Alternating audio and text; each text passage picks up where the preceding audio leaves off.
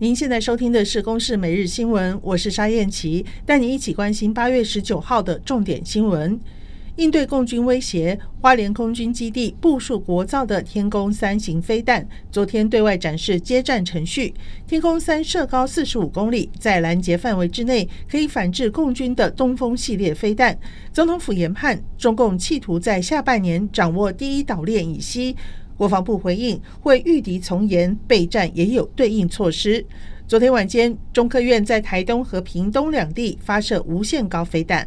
总统蔡英文昨天傍晚前往宜兰苏澳，卫冕海军舰指部一六八舰队，肯定国军在过去这段期间将平时扎实的演练成果展现在面临实际威胁的应处。总统蔡英文说：“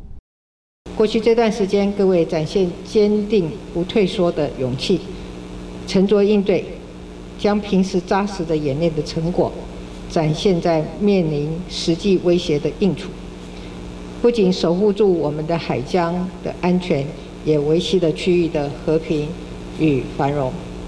这样的表现，我要给予各位最高的肯定和敬意。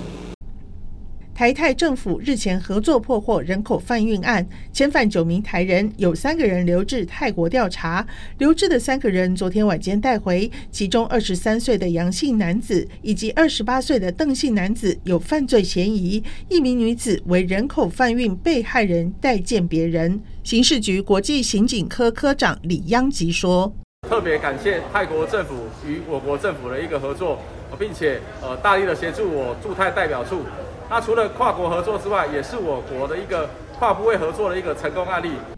因应美国联准会升息，寿险业者把利率变动型保单的宣告利率跟着调高，让商品变得更有吸引力。除了导致恶性竞争，更涉及违反宣告利率平稳机制。金管会今年以来已经下令十三家寿险业者二十一张保单停售，其中有十九张在昨天停售，是寿险公司史上最大规模的停售处分。以上由公视新闻制作，谢谢收听。